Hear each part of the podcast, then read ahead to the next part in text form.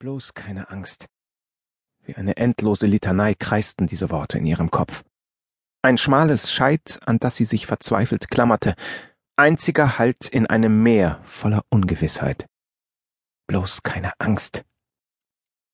Das hatte sie auch Bini immer wieder gepredigt, die mit weißen Lippen neben ihr hergehumpelt war, auch wenn sie tapfer behauptete, sie könne noch tagelang weiterlaufen.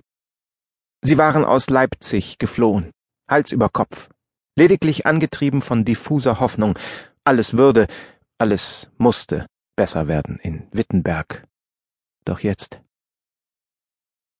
Nichts ist mir mehr zuwider als dreistes Diebesgesindel, vor allem wenn es blonde Locken hat und einen Rock trägt. Die Finger, die Susannas Handgelenk umklammert hielten, waren kräftig und von Farbspritzern übersät. Der Blick des Mannes, der auf sie herabschaute, kalt. Sie spürte, wie Röte ihr Gesicht überflutete. Hatte sie gerade noch durchgefroren die Nähe des offenen Feuers gesucht, so glühte sie auf einmal am ganzen Körper. Die dumpfen Gerüche der Taverne nach Bier und Fett empörten ihren leeren Magen. Plötzlich war ihr Speiübel. Warum nur tat sich kein gnädiges Loch auf, in dem sie versinken konnte? Das bin ich nicht, stieß sie hervor. Wie feige ihre Antwort klang, wie kraftlos. Hätte sie doch nur singen können wie früher. Sie wären niemals in diese verzweifelte Lage geraten. Ach nein, seine Stimme troff vor Hohn. Und was zum Teufel hat deine Hand dann gerade in meinem Wams verloren? Sie schluckte, blieb ihm die Antwort schuldig. Ach, du wolltest mich eigentlich gar nicht bestehlen, sondern lediglich ein wenig aufreizen, fuhr er fort. Dass ich da nicht gleich drauf gekommen bin. Nun, dann solltest du aber ein wenig mehr auf dein Äußeres achten. Wir haben hier in Wittenberg äußerst knusprige Hübschlerinnen, die ihre Dienste anbieten, und das nicht so knapp. Sein Griff wurde härter. Mit der linken hielt er sie wie in einem eisernen Schraubstock. Susanna entfuhr ein Schmerzenslaut. Lass sie los! Du tust dir ja weh! Bini, die sich bis jetzt im Hintergrund gehalten hatte, schoss wie ein zerzauster Sperling auf den Tisch zu.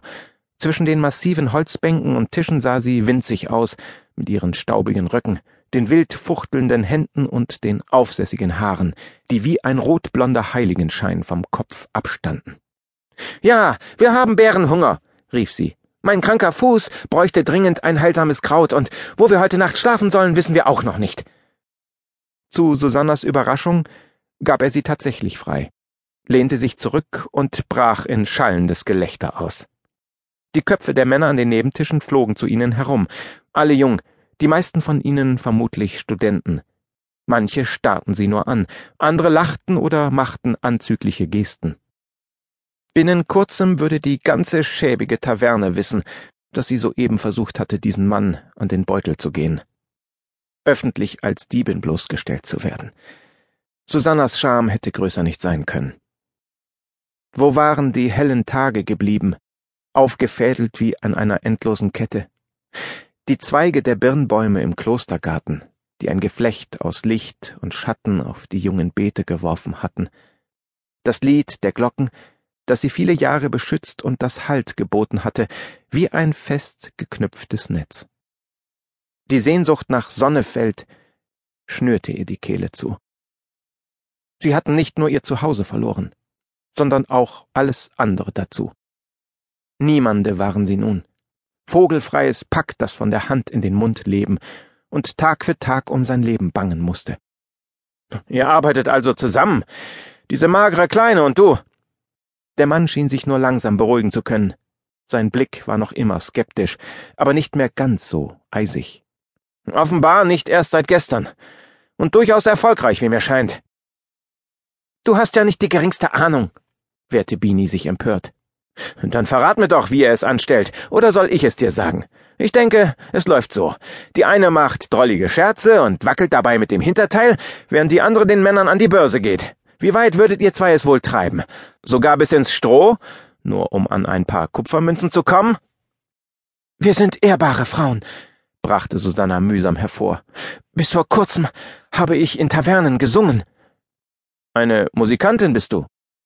In seinen Augen glomm ein Funken von Interesse. Nun, das könnte mich unter Umständen milder stimmen. Dann lass hören, was du zu bieten hast. Ein paar Burschen am Nebentisch applaudierten, was Susanna nur noch verlegener machte. Stumm schüttelte